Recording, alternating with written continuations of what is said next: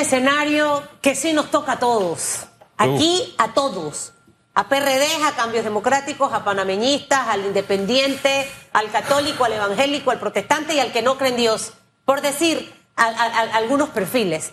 Y es la economía. Y por esa razón hoy nos acompaña Felipe Chapman, es economista.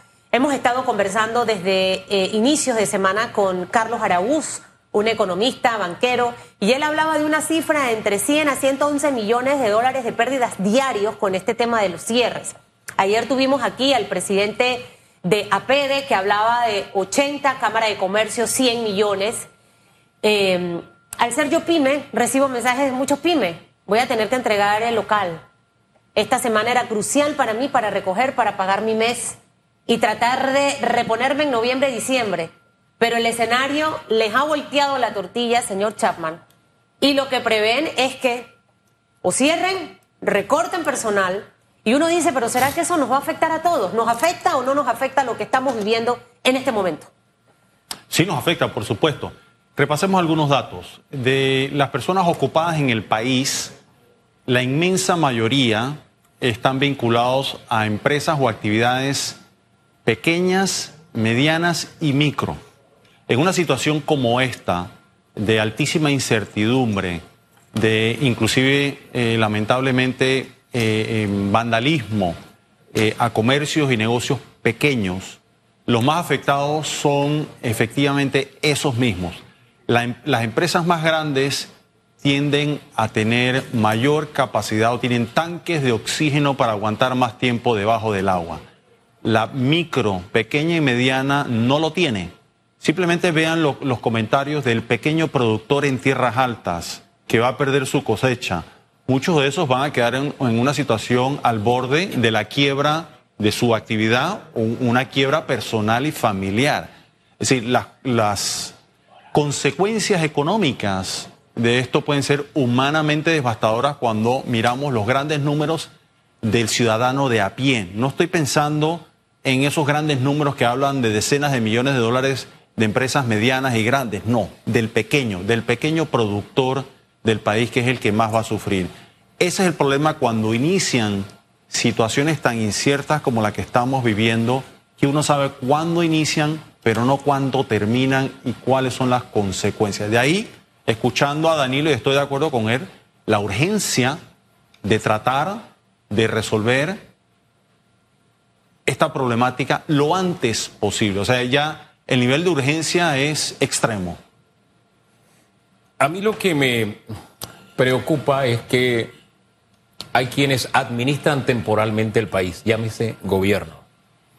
Y los mensajes que, hombre, el, del presidente, los que uno sigue recibiendo de parte de la propaganda, la información que se manda también desde la propia presidencia, nos hablan de un escenario de enfrentamiento o de reacción ante lo que está ocurriendo, no de acción de, hey, vamos a solucionar esto. Y me preocupa la prolongación de la crisis si el gobierno no tiene esa lectura que nos acaba de dar don Danilo y que usted dice, yo coincido con ella. Y creo que la mayoría de los panameños, por, por las personas con las que uno tiene contacto, que le llaman, que le escriben, también. Entonces me preocupa ese detalle, porque usted puede querer solucionar las cosas de, aquí hemos dicho desde el primer día, es diálogo, es entendimiento, es sentándonos a ver qué hacemos con esto. No ha habido ese paso. Y el paso lo tiene que dar el gobierno. Entonces me preocupa que el gobierno tarde en entender que ese es el camino. Eso me preocupa, porque ahí sí es muera Sansón y los filisteos. No sé si usted lo ve de la misma forma. Bueno, el tiempo apremia, definitivamente. Eh, cada hora, cada día, el deterioro es casi que exponencial. Eh, y es como eh, la famosa frase de la bola de nieve que va creciendo con el tiempo. Miremos la, lo variopinto de estas protestas. Tenemos de todo, desde jóvenes que protestan de noche, vestidos de luto pacíficamente, hasta otros grupos que si cierran calles y grupos más extremos de anarquía, de vandalismo, de delincuencia. Eh, y eso no es solo Panamá, como decía Danilo, comparto esa expresión, lo hemos visto, lo vimos en Estados Unidos, lo hemos visto en Europa, lo hemos visto en América Latina. Una vez que estos movimientos que realmente no tienen eh, una homogeneidad eh, se salen de las manos completamente y se, y se puede volver una, una anarquía. Y menciono homogeneidad porque yo he dedicado a prestar atención a leer las opiniones en las redes sociales, escuchar a la gente en los medios tradicionales, radio, televisión, y uno escucha de todo, desde personas que dicen, yo lo que quiero es que cierren la mina, otros lo que dicen, yo quiero mejores términos y condiciones, me preocupa eh, el medio ambiente, el cierre de la mina, la, la pobre supervisión ambiental que tiene el Estado panameño. Eh, otros dicen, ni, realmente otros no vinculan sus frustraciones ni con la mina. Dice, estoy cansado de la corrupción, estoy cansado del abuso, estoy cansado del atropello, del abandono, hay, ya hay de todo. Entonces, yo lo llamaría como contrario a, la famosa, al famoso principio de la sociedad de la confianza, que es fundamental para el desarrollo económico humano. Estamos ahora mismo viviendo lo equivalente a la sociedad de la desconfianza, que inicia por la pérdida de confianza de los ciudadanos en términos generales de sus autoridades electas, principalmente gobierno, llámese poder ejecutivo y legislativo, eh, y de allí eso se va trasladando a otros, a otras partes de la sociedad a, a forma tal de que es la pérdida de confianza inclusive del vecino. ¿Cómo ganar esa Eh, confianza? entonces es, es, es muy, muy complejo. Bueno, ahí es donde se requiere un nivel de liderazgo eh, realmente eh, im- importante, ¿no? Eh, que, que realmente logre calmar las aguas, traer eh, una discusión más racional y por supuesto que esto viene de las medidas que se puede hacer si el problema, si si el detonante, que yo no creo que es la única causa del problema, el detonante en este momento es el contrato minero, por ahí debe empezar eh, a atacarse. Yo creo que lo han dicho claramente analistas, es decir, si el gobierno no tiene la facultad y el legislativo tampoco de derogar un contrato ley y lo que queda es la Corte Suprema, bueno, los ciudadanos apelando a la Corte Suprema de Justicia para que actúe con la mayor celeridad posible. Eso no quita que el, que el, presidente pueda hacer otras cosas, llamar a una moratoria de toda la actividad minera, aparte de este contrato, hasta que se eh, reforme, actualice o modernice el código minero. Y así como eso, se pueden ir tomando otras medidas similares que envíen señales a la población de que se van y de que se está reaccionando y ante que la se crisis. tranquiliza de una manera u otra. Eh, eh, creo que dentro de los puntos, eh, Danilo es un hombre muy sabio, que mencionaba eh, Danilo, el, el tema del tiempo y de abrir ese espacio precisamente, que estas 24, 48 horas en materia de resolver esa explosión social que tenemos son vitales, señor Chapman, porque de no hacerlo, la situación puede empeorar. ¿Cuál sería el deadline? En materia económica estamos, en materia social estamos hablando de 24 a 48 horas para encontrar una vía de solución al problema que tenemos en este momento, generar una mesa de diálogo, una mesa de trabajo, de conversación. Eh, pero en materia económica, ese deadline, o sea, ¿hasta cuándo nuestra economía puede aguantar más cierres como los que hemos tenido y afectaciones económicas que van desde el micro hasta el más grande? Y el más grande tiene colaboradores. Y el más grande también puede tomar decisiones como desvincular colaboradores, acortar jornada laboral y, ¿por qué no?, hasta cierres de empresa. Entonces, ¿cuál sería ese deadline en, en materia económica que tenemos para tratar de encontrar una luz La en este respuesta camino? es no hay deadline. ¿Por qué? No hay una fecha de cumpleaños. Porque, y esto es lo- la parte más difícil de explicar eh, en términos económicos, porque en una situación de crisis sí vamos a ver una evolución muy acelerada y consecuencias rápidamente visibles en lo político y en lo social. Y hay abundante, abundante literatura, tanto a nivel de países como de empresas globales que han pasado crisis, que si no atacan el problema, hacen un mea culpa y lo reconocen y actúan rápidamente, en 24, 48, 72 horas se pierde la oportunidad y se cierra esa ventana de solucionar. Económicamente toma más tiempo. Pensemos en la economía en un gran transatlántico que aunque le apaguemos los motores, realmente él toma su tiempo por inercia en detenerse, pero eventualmente se detiene y cuando vemos ese detenimiento meses después, nos cuesta inclusive entender qué fue lo que lo causó. Y voy a dar un ejemplo más. Miren la economía americana, Ajá. Que hoy acaban de reportar un crecimiento en el tercer trimestre de casi 5%. Imagínense la pesadilla de la Reserva Federal que dice, llevo 18 meses tratando de enfriar la economía americana y no he podido. Ese es un ejemplo de lo complejo que es esto. y eso viendo la macroeconomía de un país. Ahora yo me voy a la microeconomía o a la economía doméstica de cada cual. Ahí iba, ahí, allá iba Hugo. En, en estas situaciones el que más sufre, paradójicamente, es muchos los individuos que están en la calle. Fíjense eh, eh, realmente eh, el dilema humano.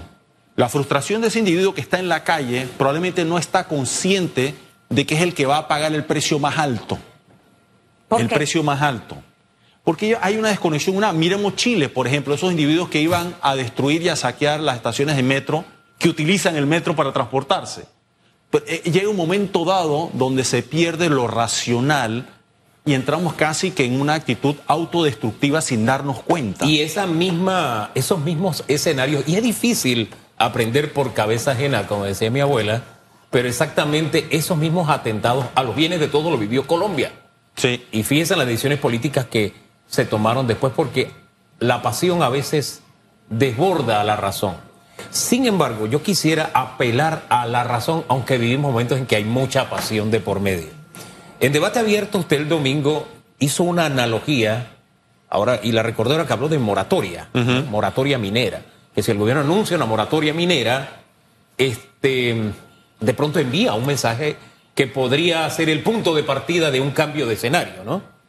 La pregunta es moratoria que incluya esta, este proyecto o, los, o el resto de los proyectos que están en el tapete. Recuerdo que don Danilo usó una frase muy interesante. Él dijo, es que vamos a discutir ahora si nos tomamos la leche cuando ya no la estamos tomando. Y usted dijo, esto es como tomar una decisión así.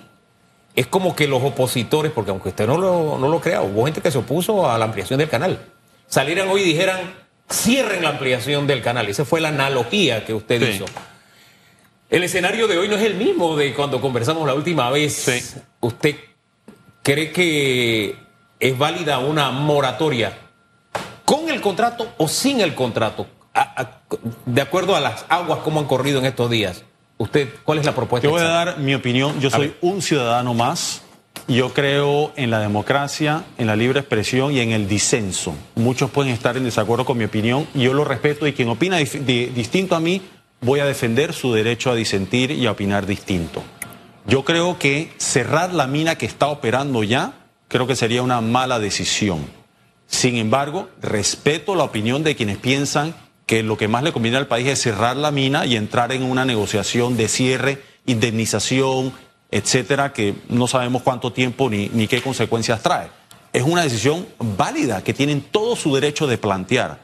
Yo pienso que esa sería una decisión excesivamente costosa para el país Hablemos y nuevamente para el ser humano, para el ciudadano panameño. Hablemos de o sea, yo creo que desde ese punto de vista el, por ejemplo, no haber hecho una licitación, es un error que ya se cometió. Haber otorgado mina, haber permitido y, que ocurriese la inversión que ya se realizó y que ya está operando, ya se hizo. Esa es mi opinión. Soy un ciudadano más y puedo formar parte de una, minoría muy pequeña. Eh, eh, y si la mayoría del país lo que piensa es que la mina se debe cerrar, yo respeto, yo creo la democracia, en el libre disenso y en lo que los ciudadanos de un país decidan. Y es parte de la vida eso, la democracia es eso. Así es. Eh, hay democracia pero, en pero, el hogar pero que debe haber, Susan, tolerancia a, tener opiniones distintas. Tolerancia para entender y respetar, por ejemplo, cuando yo no uso mis redes sociales para hablar de temas políticos. Las uso de manera personal. Es mi decisión. 100%. Las personas que quieran ver mi manejo en cuanto al tema de la, de la mina lo pueden revisar desde enero de este año con apreciaciones muy puntuales. Mira, Susan, yo he escuchado los argumentos del cierre de la mina y le he prestado atención. Yo soy una persona que me gusta analizar opiniones opuestas y muchas veces me hace... Cuando hay un argumento racional e inteligente, bien argumentado, logran cambiar mi posición. ¿Lo convence? Me convencen. Lo, sin embargo, lo que he leído, escuchado hasta el momento, desde un punto de vista no apasionado, sino racional, de qué es lo que le conviene al país, aún no me han convencido. De pronto alguien tiene unos argumentos aún mejores que no lo he escuchado y no lo he leído, pero hasta el momento no me han convencido de que ese es el camino más conveniente para el país. Ahora, en este momento, con lo que usted nos ha planteado, eh, ya Panamá económicamente venía golpeado, sectores como el de la construcción, el turismo, sectores que han sido golpeados a lo largo de estos últimos años desde la pandemia hacia acá. El turismo que venía golpeado desde mucho antes de la pandemia. Eh, de no aprovechar esas 24 o 48 horas que hablaba Danilo Torre en ese aspecto social, eh, ¿cuál sería el desenlace en materia laboral para el cierre de este año 2023? Eh, ¿qué, ¿Qué puede pasar si continúan los cierres? Empresas pueden cerrar, puede aumentar de 8.9% el desempleo. O sea, el escenario eh, disminuir la generación de inversión extranjera en Panamá? O sea, ¿cuál es ese escenario en materia económica no positivo para nuestro país de postergarse estas manifestaciones? Todo va a depender del desenlace de lo que estamos viviendo, la duración, la intensidad y las consecuencias. Si esto se alarga y se torna más violento, no me cabe la duda de que el desempleo va a aumentar las decisiones de consumo de los hogares. Es decir, ¿quién va a tomar la decisión, por ejemplo, de comprar una vivienda nueva? De comprar un automóvil nuevo ante tanta incertidumbre. Lo que mueve esta economía es, somos los privados, somos los el individuo a pie que consume y que invierte. Por ejemplo, el comprar una vivienda es una inversión. El que invierte en ese micronegocio está invirtiendo. Eso es lo que mueve la economía, pero parte de la confianza si piensa que no va a poder pagar esa casa nueva o que el dinero que, que invierta en esa micro eh, empresa o micro iniciativa lo va a perder por la incertidumbre, no lo va a hacer. Así de sencillo. Así que de ahí es donde viene eh, eh, esa, la importancia de eso. Y ojo, reitero, yo no creo que el problema que estamos viviendo ahora es atribuible 100% al contrato de la mina. Esto es un desgaste. Así es. Una acumulación. Y, y, es atribuible a órganos del Estado específicos. Es, atribuible al comportamiento de la Asamblea Legislativa que eh, en la ciudadanía lleva meses, si no años, advirtiéndolo, advirtiéndolo, y los diputados hacen caso omiso. Y y en, gran medida también participación del órgano ejecutivo en muchas de sus medidas o en la falta de toma de decisiones o en la falta de transparencia. Aquí se critica mucho y molesta mucho a la sociedad que no haya suficiente transparencia, que no haya rendición de cuentas, que eh, eh, posiciones como, por ejemplo, leyes como la de conflicto de intereses, para mencionar algunas. Es decir, es un cúmulo de temas que hay una gota que derrama el vaso. A mí lo que me preocupa y le comparto la preocupación para preguntarle, es, el gobierno podría verse tentado a apostar al cansancio. Y que bueno, estos se cansan y alargamos y cuando bajen las presiones, y aquí no habrá pasado nada y seguiremos gobernando. Bueno, eso fue lo que hicieron los militares a finales de los 80 y todos sabemos el desenlace.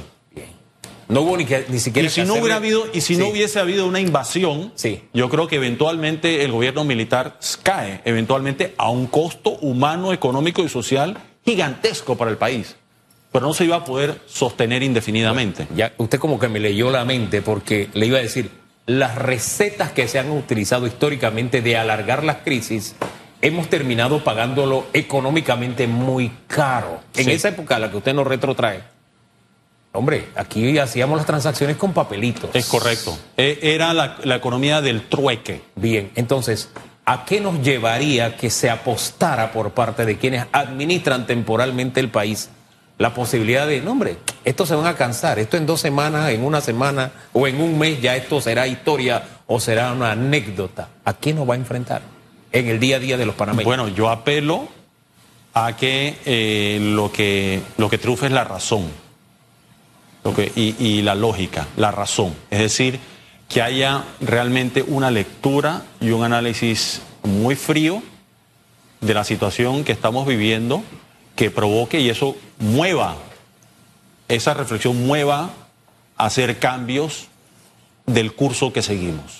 Aunque estaríamos eh, comparando peras con manzanas, eh, hay que aceptar que si la cifra de pérdidas de la economía ha sido 100 millones por día, ya estamos arriba del 50% de lo que dice el gobierno que aportaría la mina.